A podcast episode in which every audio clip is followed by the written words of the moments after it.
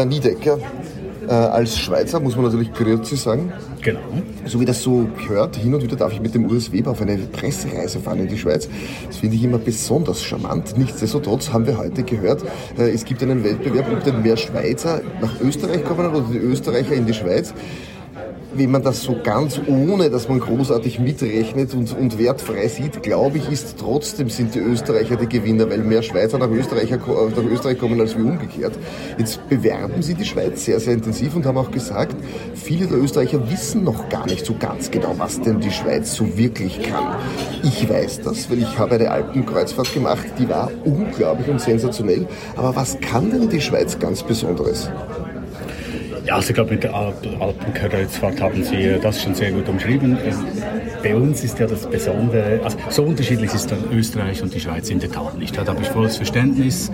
Äh, neidvoll schaue ich auf die Bilanz und die ist tatsächlich für uns negativ. Wir haben mehr Schweizer Gäste, die nach Österreich reisen, als umgekehrt. Ähm, aber es ist das andere, das reizt. Also wenn wir die dann fragen, ja, warum gehst du dorthin, dann ist, äh, dann ist einfach schon der Wunsch, ins Ausland zu reisen, aber nicht so weit. Der Wunsch, eine andere Kultur kennenzulernen, aber idealerweise trotzdem noch mit der Sprache äh, voranzukommen. Der Wunsch, etwas anderes zu spüren mal äh, und dann aber trotzdem nicht zu viel, äh, weil wenn ich den Strand suche, gehe ich logischerweise nicht nach Österreich. Also es ist irgendwo diese, die, die, dieser Wunsch, etwas anderes und trotzdem Vertrautes zu suchen. Und das ist doch, das, das ist eines der Hauptreisepunkte, warum viele Schweizer nach Österreich gehen und viele österreichische Gäste in die Schweiz kommen. Einen Wettbewerbsvorteil haben die Schweizer oder eigentlich ein Produkt der Schweiz, das ist die Bahn. Äh, für die Österreicher ist es oft richtig genannt, wenn man in der Schweiz Bahn fährt, weil es so unverschämt pünktlich ist, dass wir das gar nicht glauben können, dass das alles funktioniert. Wie tut man das, dass man eine ganze Nation auf Pünktlichkeit einschwört?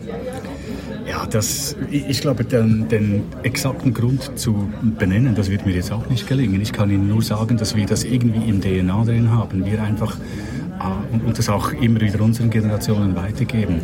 Die Schweiz ist ein Volk voller Ferrophilen, also wir sind alle ein bisschen äh, bahnlastig und lustig und, und wir lieben den ÖV.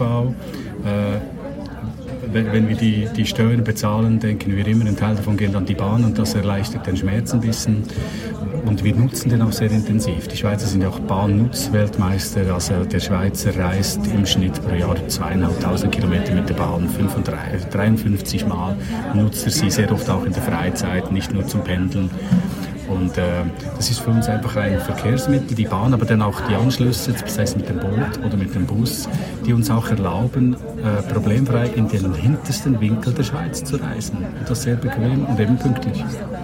Dann haben wir jetzt ein großes Metathema, alle haben das, das ist Nachhaltigkeit. Das spielt natürlich jetzt dem Schweiz-Tourismus voll und ganz in die Hände.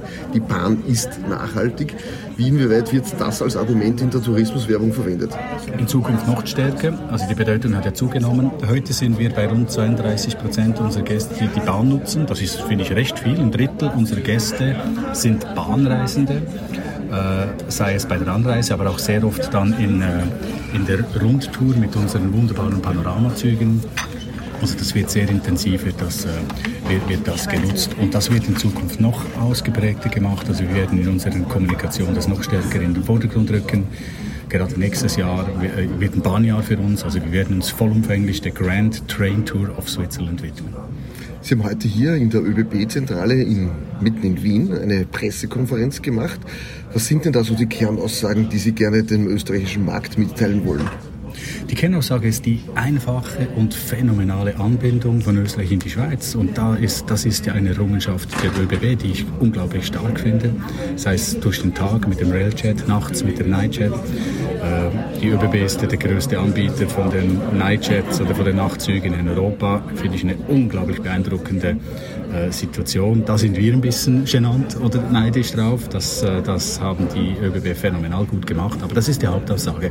Schaue einfach die Schweiz über das ÖBB-Netz ist, wie, wie nahe, wie praktisch und auch wie preiswert. Eines muss ich noch sagen, wenn man in der Schweiz reist, und das tue ich relativ oft und, und schön und intensiv, dann gibt es ein paar Highlights, die man unbedingt sehen sollte. Können Sie uns vielleicht ein paar nennen und auch ein bisschen davon schwärmen? Ich nenne Ihnen zwei Highlights, aber gleichzeitig nenne ich Ihnen ein paar Non-Highlights, weil die Non-Highlights sind zum Teil nämlich eben auch Highlights. Also selbstverständlich muss man das Matterhorn gesehen haben. Man muss nach Zermatt reisen, so wie wenn man nach Paris reist, den Eiffelturm vor die Linse kriegen muss. Alles andere ist einfach unverständlich. Oder ein anderes Bergerlebnis ist die, die Jungfrau-Region. Das ist übrigens der höchste Bahnhof Europas. Auf 3400 Höhenmeter ist das Jungfrau-Joch der höchste Bahnhof von ganz Europa. Also da würde ich sagen, das sind zwei unglaublich starke Bergerlebnisse. Aber gleichzeitig lohnt es sich eben auch mal etwas Unbekannteres noch kennenzulernen. Zum Beispiel die Schweiz ist ja auch vielsprachig. Also wir haben einen französisch sprechenden Teil.